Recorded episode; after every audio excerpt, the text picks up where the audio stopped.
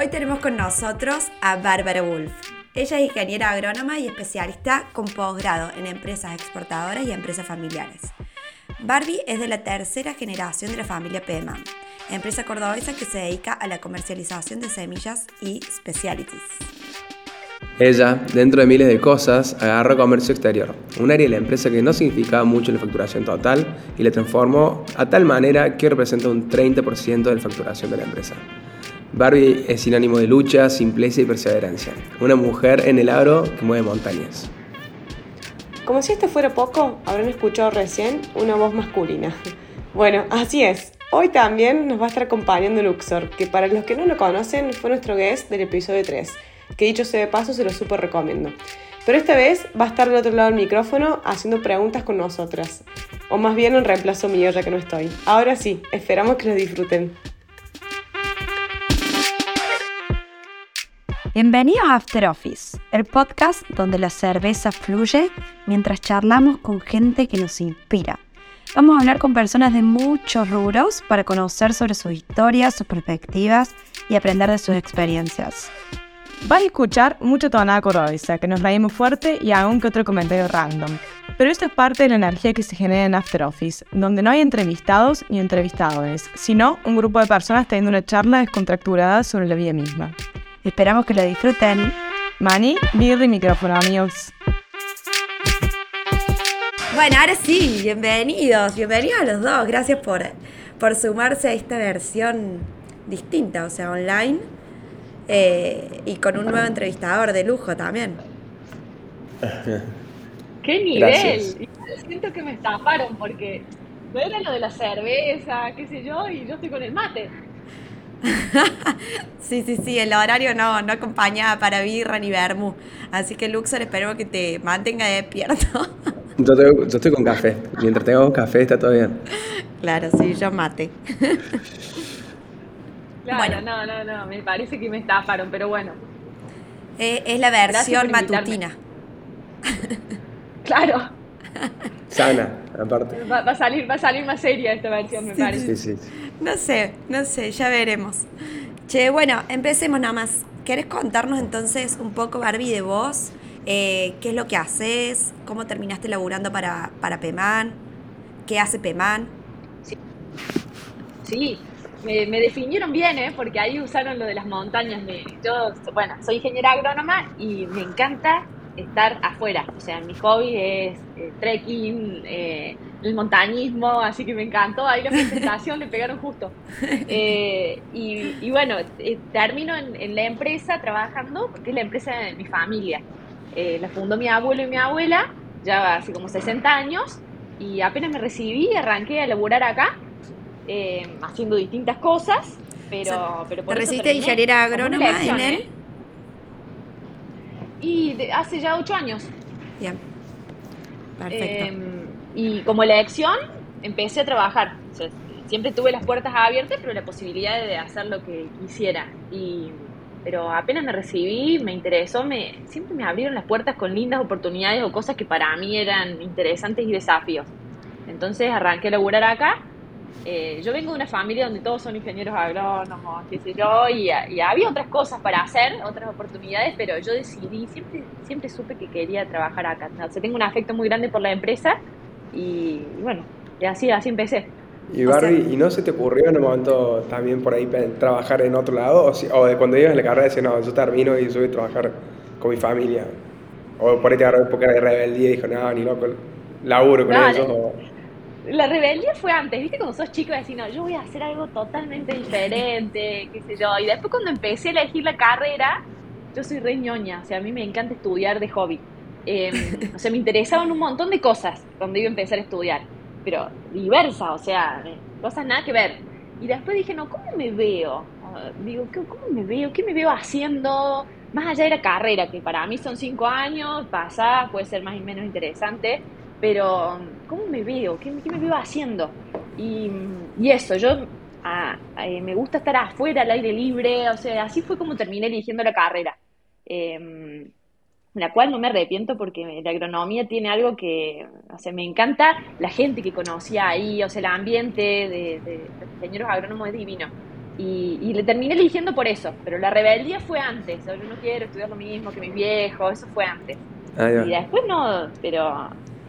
Eh, y lo de la empresa, no sé si lo pensé mucho en la carrera. Medio que cuando me recibí dije, bueno, ¿qué tengo para hacer? Y justo se abrió una oportunidad interesante para mí y, bueno, y por eso entré.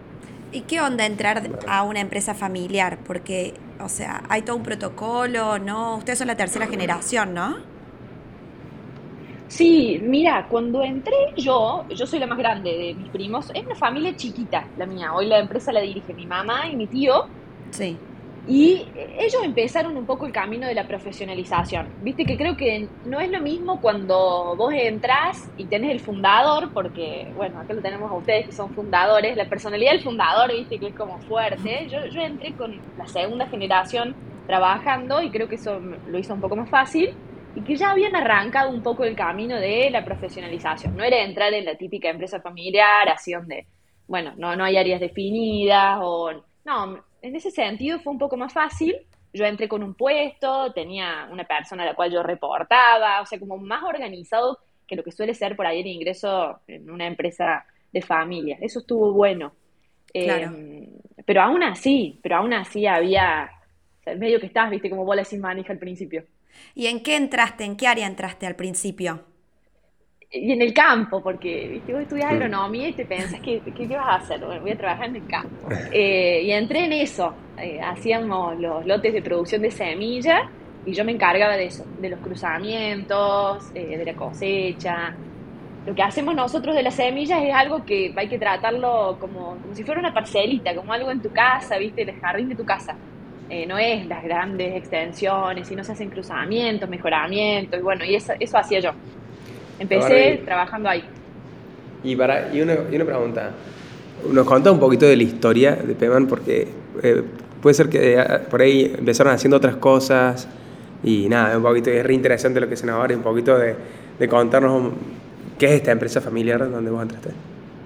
Sí, sí, la, empresa la fundó mi abuelo y mi abuela, los dos, em, como una oportunidad. Mi abuelo tenía camiones eh, y transportaba madera a, misiones y, en un momento se le quema uno de los camiones y ahí dice, uy, bueno, tengo que empezar a hacer otra cosa. Y, Córdoba era una zona ganadera, no había quien vendiera semillas, le gustaban los negocios y así es como decide formar la empresa. Como de algo que le sucedió malo, vio una oportunidad y, y ahí decidió formar la empresa junto con mi abuela. Él era súper hábil en lo comercial y mi abuela, muy organizada, pensar, mi abuela eh, tenía solamente el primario, ¿no? Eh, y juntos, complementándose, hicieron lo que se dedicaron siempre a las semillas y otras cosas, pero, pero bueno, vieron una oportunidad ahí y, por eso decidieron comenzar con eso. Después la ganadería se fue al norte y, y, quedamos medio como en una zona donde por ahí ya no había tanta ganadería, pero bueno, en su momento así fue. ¿Y por qué semillas? O sea, yo, perdón, pero de agro no tengo idea, ¿entendés? ¿Por qué semilla? ¿Por qué no soja? ¿Qué sé yo? No tengo idea. Sí, bueno, la para cómo lo que nosotros hacemos es semillas para, digamos, en fácil sería pasto para las vacas. Lo que nosotros vendemos son semillas que para que el productor siembre y con eso tenga pasto para la hacienda. Si bien hacemos otras cosas, sorgo, maíz, qué sé yo, pero ese es el fuerte. Eh, y porque acá era una zona donde había muchas vacas, era una zona ganadera y no había quien vendiera semillas así de forma profesional. Entonces, ¿se importaba con eso, en ese momento? Mira, no, no, pero sí empezamos a importar, a, digamos, a los pocos años de vida de la empresa. Eh, algunas cosas que acá no se lograba producir de calidad. Pero eso fue más con el ingreso, ya cuando la segunda generación entró a la empresa, le puso un poco esa impronta del comercio exterior, eh, digamos, las primeras las primeras cosas. Bien, perfecto. Y hoy, y hoy en día, entonces, además de semillas, ¿cómo, cómo fue la trayectoria, que digamos? Bueno, pasamos por muchas cosas, y, pero hoy en día em, hay dos unidades, que es la de las semillas y lo que hago yo, que es la parte de las legumbres, que es ese negocio, como ustedes contaron, de exportación sobre todo. Esas serían las dos grandes unidades que tiene la empresa. Y las legumbres que se producen y se, se se clasifican y se preparan para exportación. Perfecto, perfecto. Y las legumbres, eh, ¿eso cuándo lo empezaron? Eh, ¿Exportan todo? Eh, ¿Venden algo acá en el mercado nacional? Contar un poquito de eso. No se come mucha. ¿Ustedes comen algo de legumbres? Se come muy poco. Algunas lentejas. Ojalá se comiera más. Y sí, obvio.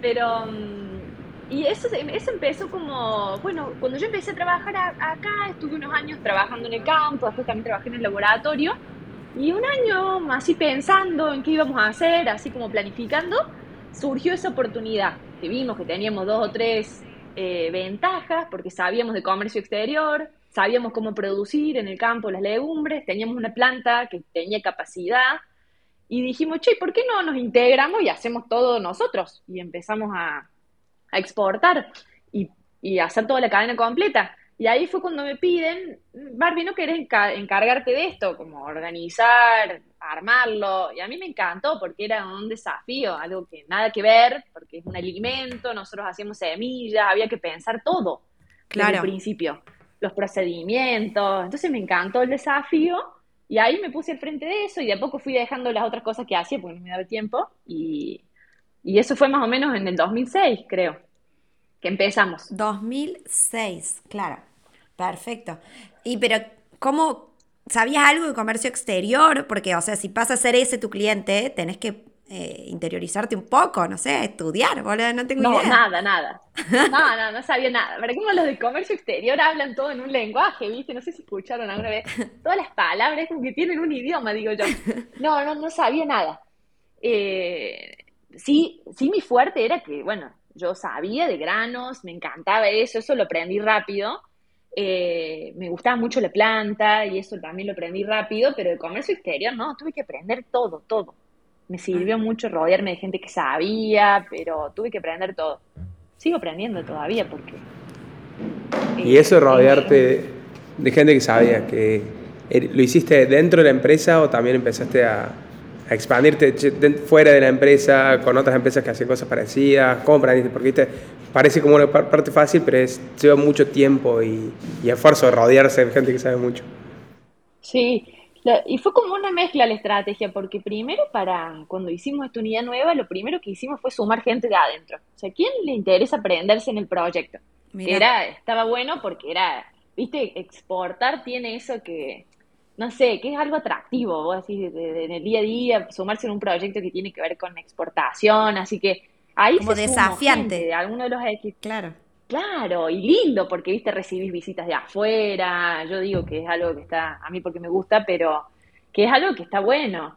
Y, ahí se sumó gente del equipo, por decirte, no sé, de logística, se sumó alguien, otro del laboratorio, así armamos como un equipo interno para la unidad nueva. Eh, que trabajaban tipo un rato para cada cosa. Eso fue lo primero y hoy medio que se mantiene de esa manera.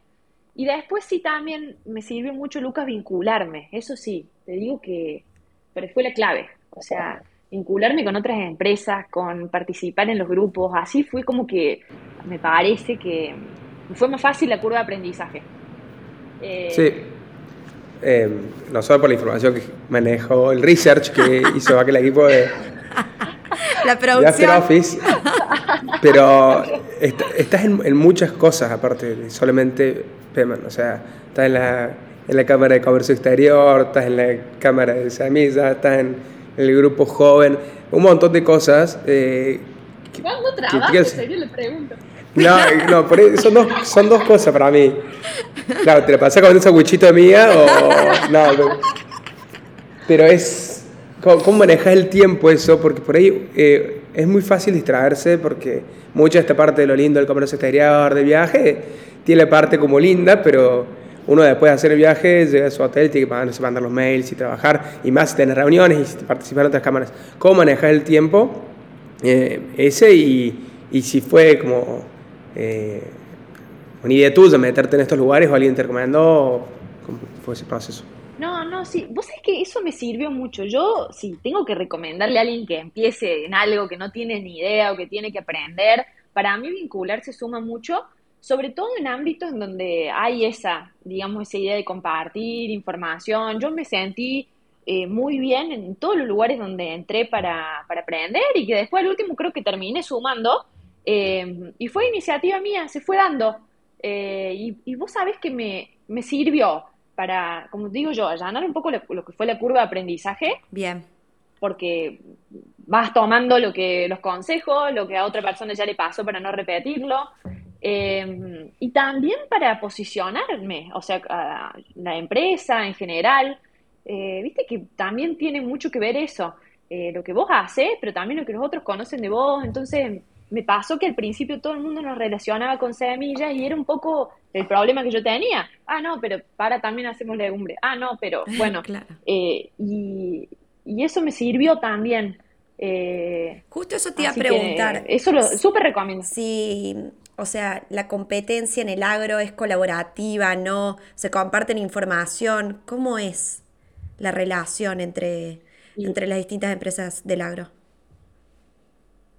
Para mí es, es un sector re colaborativo, re. Eh, pero es como una, una cultura. Eh, primero, desde el vamos, la- muchas empresas no son verdaderamente competidoras si vas a lo que es la producción agrícola. Porque en realidad todos producen, bueno, viste un ejemplo de eso, el movimiento CREA, por ejemplo. Entonces, no son verdaderamente competencia y compartir información no te termina perjudicando. Eh, pero a nivel de empresa, sí, obviamente, las empresas ya sí existe la competencia, pero se mantiene esa cultura. Eh, y creo que a, medida que pasa el tiempo, las generaciones más jóvenes tienen esto de compartir y, y en el agro se da un montón. Eh, yo trato de practicarlo como en, en lo que hago eh, y recibo mucho también del otro lado. Che, pero vos siempre nos decís que hay dos o tres personas que te caen muy mal. Esa parte se corta. No, No, digo, no sé si ¿Puedes dar los nombres, por favor, públicamente? No, no, soy. No, en eso vos sabés que soy como re amplia. No, no, difícilmente me escuches a- eh, hablando mal, mal de alguien. Tiene que ser un desastre para que me caiga mal. Eh, Barbie, y otra, y otra cosa ahora, esto de la... Ahora, cuando vos contás la historia de tu empresa, que parece buenísimo, es... Le empezó mi abuelo y mi abuelo, ¿entendés? Y hoy le manejan tu tía y tu tío, tu mamá y tu tío. Sí. Eh, y bueno, y vos sos la más grande, y también hay una prima tuya, creo, que por lo menos, o sea, Sí. que... Y nada, Dos y es primos tengo trabajando. Bueno, y ahí es como re fuerte el rol de la mujer y desde hace mucho tiempo, ¿entendés? Como, che, acá, y yo me acuerdo, de que me- por la información me proveyó, pero yo, After Office también, vos vivís muy cerca de la oficina y vas y volvés, o sea, conte- vas a ver tu hijo y volvés, digamos, rápidamente. Entonces, eh, ¿cómo, ¿cómo manejan eso? Y, y- sí, dos cosas. Lo del rol de la mujer, eso sí, totalmente a mí me encanta eso. Me parece que, y más en un rubro considerado, donde hay pocas mujeres, que sería el agro, ponele, eh, a mí me encanta. Y como valor de la empresa, que dentro de la cultura, viste, yo nunca, nunca me sentí que hubiera diferencias, viste, dentro de la empresa. Es más, un rol protagónico desde el momento de mi abuela, siempre.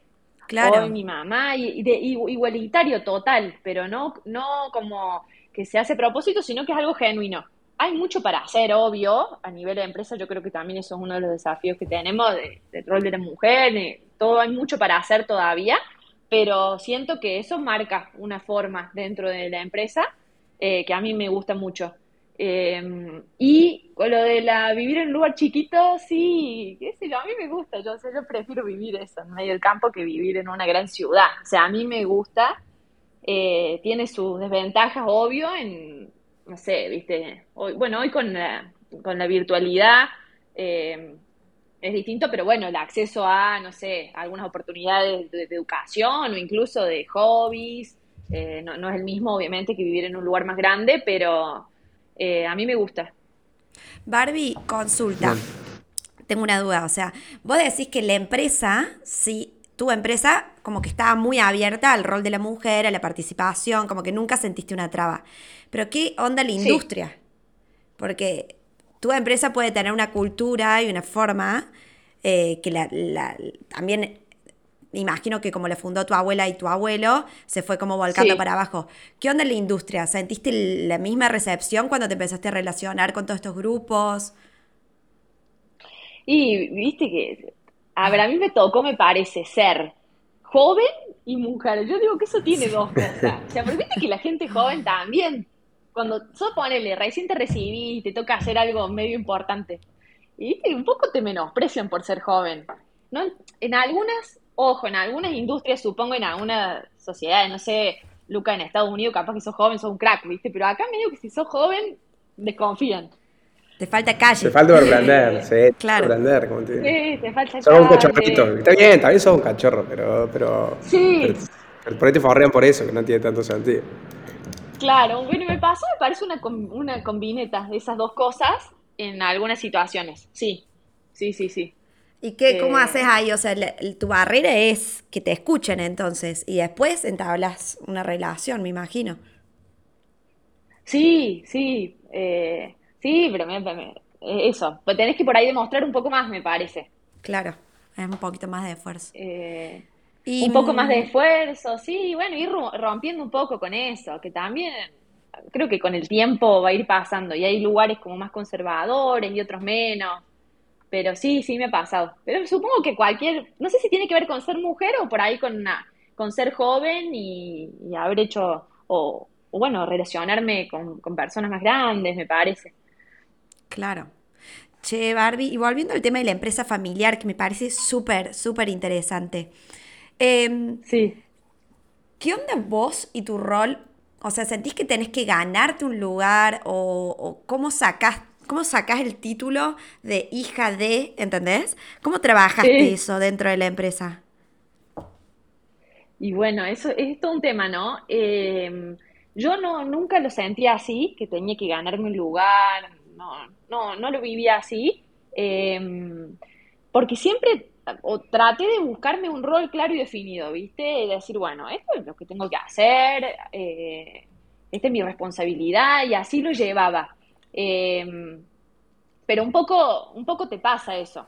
Con, con decirte que cuando tenía, cuando trabajaba en el campo y qué sé yo, venía, viste, el que viene a cosechar, ahí yo ni decía que era de la, de la familia, viste, no, vos, vos sos la hija de, no, no me, ni me gustaba que me relacionen. Eh, Ahí te sirvió el no tener el apellido. Mal, sí, ahí sirvió, ahí me sirve, me sirve todavía.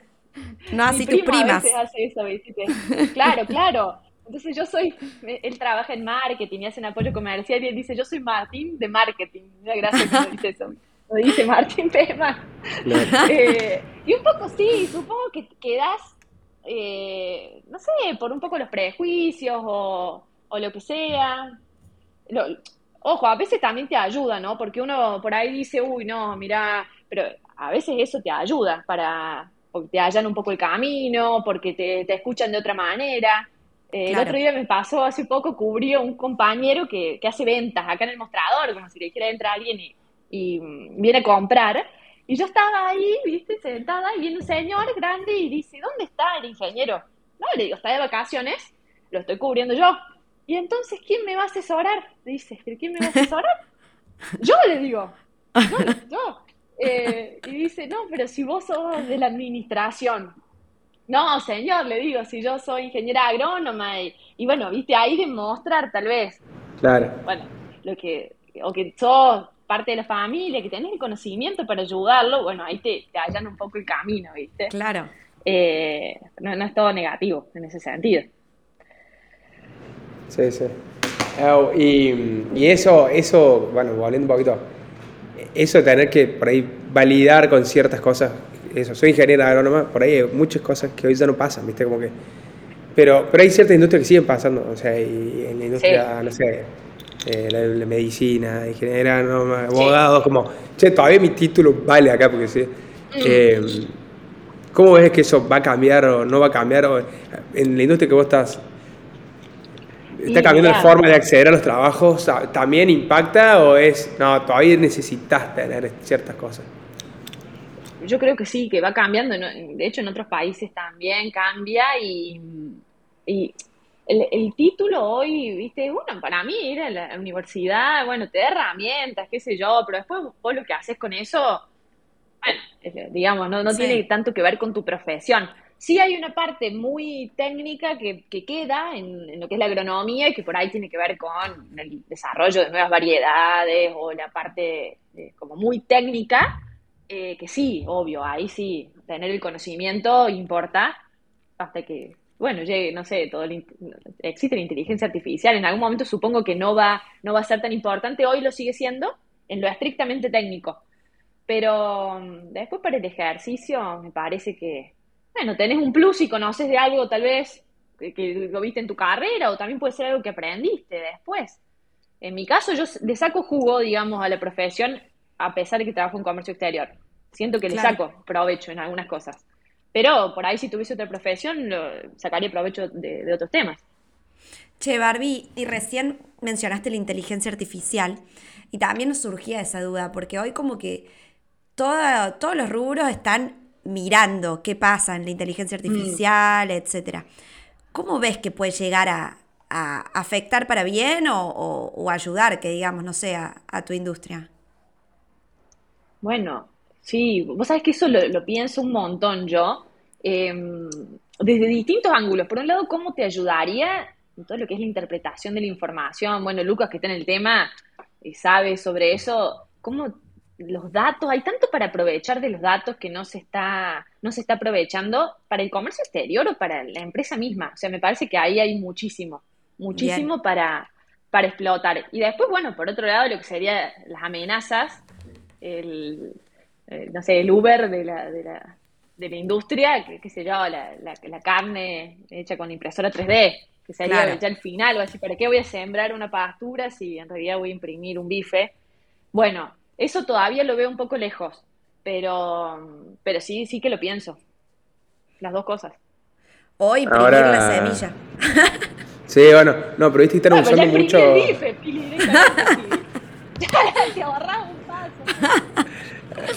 Están usando mucho para, para investigación de nuevas semillas o de nuevas, o sea, para desarrollo de nuevas semillas, nuevos medicamentos que, que la inteligencia artificial te empiece a tirar nuevas combinaciones para poder desarrollar nuevas semillas y todo lo que tardabas antes de hacer, de desarrollar, probar drogas o lo que sea, sea mucho más rápido. Eh, puede pasar lo mismo. Eso, pero eso sí, imagínate que ocho años te lleva desarrollar una variedad. Ocho años, o sea. Ocho años. Estar pensando, claro. ¿Y cuántas variedades tienen ustedes hoy? Uy, un montón, un montón. Eh, no, sé, deben ser más de 15, pero hoy estamos haciendo lo que vamos a vender de acá a 8 años con suerte. Y eso, la tecnología ya está ayudando a, cortar los tiempos y en el futuro va a ser nada. ¿Y cuál es el proceso que más te demora? ¿El de investigación? Sí, eso en la, parte de semilla, la investigación, sí. Porque en investigación vemos qué cosas nuevas se pueden hacer de variedades y también la tecnología de semillas. O sea, ¿qué se le puede aplicar a las semillas? No, no solamente cosas químicas, sino también biológicos y todo para mejorar la performance. Y eso sí lleva tiempo, porque lleva ensayos, probar. Eh, como dice Lucas, capaz el día de mañana es simplemente cruzar los datos, estimar qué pasaría si hago esto, pero hoy sigue siendo llevarlo a una parcela o a un invernadero y probarlo. Claro. Che, paren, tenemos un corte acá, un corte, se metió una persona a saludar, así que desde, desde el otro lado del charco. buenas, buenas. Acá estamos del otro lado del charco, siguiendo un poco cuando me puedo sumar los minutitos. Gracias por estar acá, Barbie. Gracias por este after office y gracias, Luxor, por estar hoy del otro lado de la pantalla, del otro lado del micrófono, digamos. Es internacional. Totalmente este podcast. No, no, no, un lujo, un lujo internacional este, este podcast. La verdad que gracias. Muy lindo estar siguiéndonos y escuchando, muy interesante todo lo que venía escuchando recién. La verdad que tengo un minutito nomás para sumarme y tirar un bocado y, y nada, y tirar la bomba de humo de vuelta, pero bueno, no quería dejar de estar presente un, ratito. bueno, Mari, gracias por pasar a saludar. Pero bueno, nada, primero quiero eso, mandarles un beso enorme a los tres, eh, a mi co-partner también, co-equiper, una genia, y preguntarle a Luxo cómo le está pasando ahí, que veo que está del otro bien, lado. Bien, bien, aprendiendo, no sé, pero aprendiendo. No sé cómo hacen esto, es muy difícil. La, la, producción lo tiene cortito. Es mucha info, mucha info. No está, no es tan fácil como parece. No, No, es imposible, no, es imposible, no sé cómo hacer. Pero está bueno, está bueno. Así Lo que- Me parece que pasando vamos a abrir esta nueva sección del podcast. Vamos a empezar a invitar gente a que se sume y que viva la experiencia de ser el host. Así que Barbie, empecé a prepararte también. No la vamos a seguir, pero ustedes no se Che, preocupen. bueno, Bueno, Mari, bueno, los dejo seguir charlando que yo tengo ruido acá de calle que seguramente molesta. gracias por pasar a Muy, saludar. muy lindo verlos. Seguí disfrutando del Chao. otro lado del charco. Chao, chao. Chao, chao. Awesome. Chao. Dale, chao, los quiero. Chao. Bueno, eso fue como una pausa publicitaria. Sí, sí, sí. sí. Che, eh, Barbie, seguimos entonces. No, estábamos hablando de los procesos que demoran una banda en, en sacar un producto nuevo. Eso me vuela la cabeza. O sea, no puedo creer que tarden ocho años. Y no sé, escuchando una historia como la de Luxor o las de tecnología que están cada vez implementando nuevas herramientas y metodologías para, para sacar más rápido las cosas, es como que digo, wow, Sí. algo hay que hacer ahí. Totalmente, sí, sí, sí, sí. Si te pones a ver muchas cosas en el agro son, bueno, viste, tiene que ver con la biología, con los tiempos, pero es todo mucho más lento. Claro. Lo cual no quita que no, no esté, digamos, afectado por la vorágine de la, de la información y la tecnología, pero digo, el proceso en sí es, lento. Mm. Bien, perfecto. Y hablando de eso, o sea, em, pensando en los tiempos eh, y, también vos que quisiste implementar todo el desarrollo de, la, de, este- de las legumbres, exportar, etcétera. Me acuerdo que una vez hablábamos de esto, de que vos tuviste que implementar también muchas, muchos cambios en, la, en, en los procesos y, y, no sé, de, de certificaciones, etcétera. ¿Qué onda la gente si es reacia o no al campo? Porque, al campo, escúchame, al cambio, porque, Sí. eh, o sea, había muchos procesos nuevos para exportar, vos tenés que certificar y, y cambian un montón de cosas y son gente de muchos años. ¿Cómo, cómo trabajas esa cultura? Y bueno, eso fue uno de los grandes desafíos que yo tuve, me parece, porque mm, eso y por ahí después otra parte en lo comercial, pero sí, todos nos cuesta cambiar, ¿viste? Como que te, te exige otra energía, otra... Es difícil, es difícil cambiar. Eh, y más cuando vos tenés algo muy instalado, que funciona, eh, bueno, me parece que fue importante ser claros en las razones, tomarse el tiempo para llevar el cambio. Está Yo bueno. O siempre sea, vos le explicabas, vos le explicabas el porqué de cada cosa que estaban haciendo.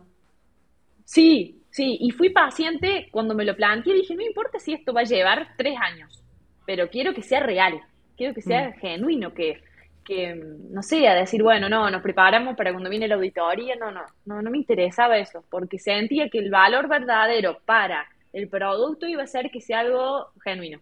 Entonces, no me importaba si llevaba tiempo, pero siempre y cuando fuera real. Eh, Claro. No, para pasar un el control. y todo. Sino No. como para mejorar el producto en sí, sería posta. Sí, sí, mejorar el producto, los procedimientos. Sentía que esa era la forma y que iba a ser verdaderamente después un intangible o algo, un valor para nosotros. Eh, así lo pensé desde el principio y bueno, llevo tiempo, de hecho, fue, fue cierto que llevo tiempo. ¿Cuánto tiempo? Pero, ¿Cuánto tiempo aprox? y bueno, eso, como tres años. Al último estaba a punto de renunciar en un momento y dije, no, no, no, no puedo más. Y después se alcanzó. Eh, pero bueno, va- fue, me siento que está bueno. Y Barbie, ahí eso, viste que a veces como esto del comercio exterior, las auditorías y todo eso, que uno lo puede usar para, puede ser como, uy, que bajón, me viene a auditar, o lo usás como bien, che, tenemos que mejorar, tenemos que subir la vara. Hay veces que eso genera que, que por ahí hay una diferencia entre internamente, porque por ahí comercio exterior tiene que tener, che, no sé, para arrancar tener que hablar, sí o sí, inglés, estar en procesos internacionales, tener una más global. ¿Eso generó diferencias internamente o se armó como una selección, che, quiero el equipo de comercio exterior porque está bueno? Eh, Sí, ¿O no? vos sabés que te- ahora que lo decís, eh, el comercio exterior requiere como ciertas cualidades. Tenés razón, Lucas. O sea, ser ágil, tener una mentalidad abierta, estar dispuesto al cambio, es cierto. Y no sé si fue a propósito o no, pero creo que las personas que se sumaron tienen esas, esas cualidades. Pero desde ya que necesitas así como un perfil distinto. Claro. Eh, sí, totalmente. No, no me había puesto a pensar en eso. o sea, Sí. lo del inglés, evidente, pero, pero esas otras cosas eh, son re importantes. Y recién mencionaste como que al principio tuviste dos desafíos muy grandes, que uno fue este, el del cambio, y el otro el de la comercialización. Y hay mucha duda e interés desde Instagram cuando tiramos que venías, eh, que cuentes ese proceso de desde la primera exportación y después el desarrollo de nuevos países. ¿Cómo, cómo es la venta fuera de, de legumbres? ¿Cómo, ¿Cómo fueron creciendo? Para Sí. ser hoy el 30% de la facturación de la empresa, que es una locura. Sí, y, fue- creo que fue el desafío porque lo otro estaba como más, eran los pilares que ya teníamos. Entonces dijimos, bueno, estos pilares, esto ya está, esto sabemos, pa, pa, pa, fue como más fácil de armar. Bueno, pero ahora había que vender y era lo que faltaba. Em, y y la, la venta, yo decidí empezar por conocer bien el producto. Dije, no, para vender a esto hay que lo tengo que conocer muy bien. Aprender sobre calidades, eh, leer, eh, eh, practicar acá, hacer los análisis, conocer bien lo que iba a vender. Eh, eso para mí fue importante. Y después, bueno, obviamente, viajar, asistir a las ferias, ver los clientes, entender qué O sea, es todo por necesitaban. feria, ¿verdad? En su rubro, como que la venta generalmente es por feria, ahí conoces tus clientes. Sí, sí. Y también los clientes muchas veces vienen a visitarte porque vos sos su proveedor. Entonces, ellos quieren garantizar que sos un proveedor serio, de confianza. Entonces, recibíamos muchas visitas. Eh, eso estaba, estaba bueno y también ahí entendías verdaderamente qué quería el cliente. Eh, recibíamos muchas visitas y después nos agarró la pandemia y ahí fue como que me- eso nos mató porque veníamos con todos los años duplicando los volúmenes y de repente nos agarró la pandemia y éramos nuevos en el rubro y bueno, las empresas decidieron, supongo, seguirles comprando a quienes conocían de antes, a quienes tenían un Claro, porque no podían viajar a conocer, ni ustedes Claro. para allá. y nosotros tampoco ir a las ferias.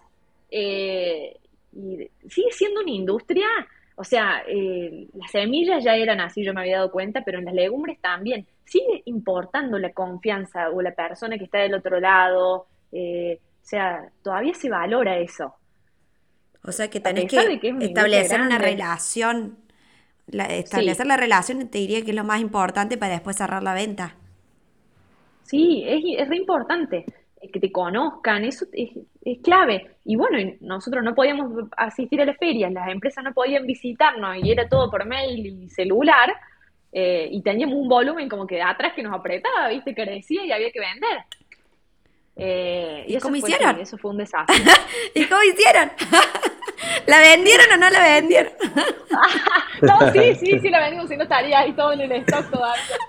Eh, no, sí, sí, se vendió, se vendió con esfuerzo, haciendo, ahí está el tema de la información, viste, investigando, apoyándose en lo que sería información. Hay información existente que tenés que aprovechar, ver, eh, ver a dónde estaban vendiendo las otras empresas, países que no habíamos detectado, eh, contactarse con personas que eran intermediarios y conocían tal vez el país de destino. Hay países que son complicados en las legumbres, a nivel cultural o más ¿Cuál fue el país más complicado que tuviste como cliente o no sé, que te encontraste con barreras que no, no conocías? Y bueno, yo no sé si, creo que son las barreras, porque cuando un país es muy diferente, no sé, la India o Pakistán, son países en donde la cultura es muy distinta. Entonces, por ahí entrar con alguien que ya conocía a los actores o que pues, conocía la cultura, bueno, eso ayudó en esos países más difíciles. Ah, o sea, ahí agarraban como una persona que los ayudaba a entrar a los países. ¿O cómo hacías? Sí, Ah, sí, ok. sí, sí, sí. Claro. Eh, y que O si no, un conocía un poco los actores también. Mm. Sí, el choque cultural y también saber quién está del otro lado, porque al final el que está del otro lado es el que te tiene que pagar, tiene que cumplir los acuerdos. Y como estábamos, necesitábamos clientes nuevos, porque como el volumen era grande, está bien, le podés vender más a los que ya tenías, pero eso tiene un techo. Sí. Claro. Entonces teníamos que salir a buscar clientes nuevos y filtrarlo. a- ¿Y ahora seguís viajando o ya aprendieron esa forma más virtual y se viaja menos o te visitan menos? No, no, sí, sí, se sigue viajando, sí, me- es importante seguir para mí porque nosotros Sí. seguimos siendo nuevos en la industria y, Tenemos que seguir conquistando clientes, haciéndonos conocidos. Así que no, por lo menos en la etapa en la que estamos nosotros, para mí es importante todavía seguir. Capaz que llega un punto en donde, no sé, ya sos un proveedor conocido, pero siento que seguir Siempre hay que viajar, sí, siempre hay que eh, sí, Barbie, y en los próximos 10 años, ponele, sí. ¿dónde va a estar Peman? O sea, va, eh, es algo que sigue van a ser el desarrollo de semillas nuevas, o sea, está apunta- apuntando 8 años. ¿Qué, qué porcentaje querés que sea en e-commerce exterior? ¿Van a abrir oficinas afuera? O dice un montón de preguntas. Me en el encantaría, sí. No, es difícil. Me encantaría que sí, que, que, que siga creciendo lo del comercio exterior. Yo creo que vamos por ahí, vamos por ese lado. Me encantaría. Eh, explotando más las semillas, eh, o sea, el comercio exterior de las semillas. Eh, siento que vamos por ahí y, y yo personalmente tengo así como proyectos o cosas que me parece que van a estar buenísimos para la empresa, que es trabajar en otras cosas que hoy no estamos haciendo, no sé, el medio ambiente, otras cosas internas que siento que van a, así como fue la transformación de lo que fue el comercio exterior y eso significó cosas re lindas adentro, me parece que hay otros proyectos que también podrían sumar desde ese lado, más allá de lo estrictamente, no sé, las ventas y crecer y eso. Che, Barbie. Y hoy, en- o sea, ¿cuál fue el primer país al que le exportaron y en cuántos países están? Como para dimensionar. Bueno, sí, la empresa ya venía haciendo expos, pero eran más, eh, o sea, ya tenemos hace mucho venta de semillas afuera, tenemos distribuidores afuera, eh, pero de lo que fue legumbres, creo que fue la, me tengo que fijar, pero creo que fue la India el primer país al cual le vendimos, Mira, y hoy son más de 30. 30 Wow. países, boludo. Qué abuso. No Una todos los años, no, pero capaz que todos los años le vendemos a 15 diferentes. Los mercados internacionales a veces se abre uno o está más fuerte un país comprador que otro, entonces eso va cambiando año a año, pero sí, son muchos. Ah, un- pero una banda me parece. Sí, sea. sí, sí, sí. Sí, sí. Y que haya 30 personas de todos lugares del mundo que te quieran comprar es muy raro. O sea, está guay, es Sí, espectacular. no. Sí, Bueno, es que es un alimento. O sea, tiene- No, pero se lo pueden comprar cualquiera y te lo compran a vos. Eh, Sí. Eso para mí siempre es Sí, no, impresionante. eso es muy loco. Ah, eligen tu Sí, semilla, nada, no la de otro, Sí. tus especiales. Sí. Es buenísimo. ¿Cuánta gente labura hoy en Peman? Cachichén, creo que somos Cachichén. Cachichén, mirá. ¿Y dónde se lleva la, o sea, la mayor cantidad de gente está en el campo? Sería. Y mira, acá en Córdoba casi todo, pero tenemos sucursales y mm, mu- mucha gente en la planta y, y debe ser, no sé, unas 15 personas así en que es campo y dando vueltas. Ah, mirá. Sí. ¿Y en tu, y en tu equipo cuántos son? Bueno, yo tengo mi equipo full y después lo que yo les conté, los compartidos. Los Los com- part-time. ah, claro, el Los interdisciplinario. al- los que se- claro, los que se sumaron y viste, cambian, cambian de remera según la época, los que están de un bando y del otro, de las unidades de negocios, pero sí, unas ocho personas que trabajan para esto, sí, full, más allá de que la empresa brinda como el servicio a la unidad, obvio, la administración hace apoyo, la planta, todo. Es como una, una cosa que se integró, para mí eso es lo que estuvo bueno, porque se sumó a lo que ya existía, a la estructura, ¿viste? Entonces eso este, hizo que podamos crecer muy rápido. Yo creo que eso fue la, la razón. Nos apoyamos en lo que ya existía. Claro. Che, para, y puede ser creo que poco tiempo, ¿no? ¿No te quiero ir Sí. 50 vos abrir? Eh, oh, y, y- no, eh, Vamos no cerrando. eh, no, para, le preguntemos las cosas de los ídolos y esas cosas. Sí, sí, sí. Hay unas ahora si vienen más inspiracionales. Ahora vamos con la con el sector más eh, sección más inspiracional. Dale, el te mic. quiero Acá, acá puedes, acá puedes chamullar todo lo que quieras, Barry. No, eso te lo dejo a vos, Luca, yo no. No, no, no. no sirvo. Eh, ¿cómo- bueno, eh, ¿cuál es, para, eh, qué tipo de, tipo de refer- si tenés referentes así más cercanos y eh, personas referentes y después algo más ídolo, más inspiracional, si tenés algo, che, mira por acá, pues de cualquier lado para que...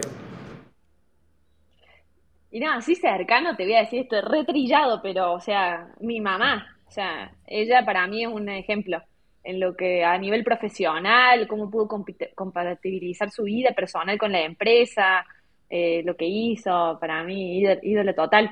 Eh, tengo mucho que aprender de ella me parece, y espero poder llevármelo a eso, a las cosas que veo que, que hizo muy bien y poder aplicarlas. Qué bien, qué lindo. Sí. Che. Y Barbie, si no existiese Peman, ¿qué, ¿qué te ves haciendo? Me encanta, me di cuenta que me gusta el comercio exterior, o sea, me gusta, y, y me encanta lo comercial, o sea, eso, los, los vínculos, o sea, que iría por ahí, me parece, porque mm, así, transitando distintas cosas que hice, eh, me di cuenta que eso me encanta. O sea que podría tranquilamente estar en algo que no tenga que ver con el agro, pero que sí tenga que ver con el comercio exterior y, en el mundo. lo comercial, o lo sí, o organizando, eh, planificando. Me gusta eso, los proyectos, los desafíos. Y mm, una pregunta que nos hacían desde Instagram era eh, si hay fomento o no a las exportaciones en el sector agro. O sea, cómo, cómo ayuda el gobierno a veces y cómo puede perjudicar eh, las exportaciones. O sea, no sé cómo está hoy la situación. Ahora es como un momento. Hoy sí, hoy como medio crítico ahora, sí. Todo esto medio complicado ahora, pero en general se Pero en general, o sea, más allá de, quién esté hoy en el gobierno, ¿cómo puede llegar a ayudar o fomentar o, no? Bueno, hay ah, sí, sí, me parece que, ah, sobre todo si pensás en Córdoba, eh, hay, hay fomento, me parece que hay, hay recursos, em, hay información, hay instituciones públicas, privadas que te pueden ayudar, eh, así que te diría que sí, en principio, sí. Eh, si querés empezar, a, trabajar en comercio exterior y estás en el agro o en la industria así alimenticia, tenés, tenés cómo hacerlo, podés tener ayuda desde los, no solamente desde lo económico, sino también por ahí con asesores o vinculándote, hay oportunidades. Bien, o sea, si alguien quiere empezar, vos le recomendás que, se empiece a meter en instituciones que te ayudan, te mentorean, por así decirlo, y también hay una que otra ayuda económica que, bueno, eso depende de cada Sí, también, también. Eso depende obviamente de la, del lugar en donde estés, pero hay cosas que si te pones a investigar y te, y te vinculas, podés tener ayuda incluso para esto, para si tenés que certificar, si tenés que hacer un proceso de mejora. No sé si lo vas a hacer todo con la ayuda, pero sí que, que eso, que hay recursos que hay que explorar y, usarlos. Y sobre todo para si querés exportar, porque me parece que hay, hay foco en eso. Buenísimo. Lux, ¿tenés alguna pregunta más? No, porque sé que se tiene que ir y es muy puntual ella. Así no me molesta, no, no, pero no, nada. Ella sabe que me parece abuso lo que hace, lo que hicieron, lo que hacen todos los días ahí. Es como que vos vas por la ruta y encontrás una empresa al costado así y nada, que nadie, o sea, no es tan, si vos no estás en el rubro, no lo conoces y nada, venden a 30 países y eso me parece brillante, así que nada, eso me parece abuso. Compartimos el gusto por el comercio exterior con Lucas.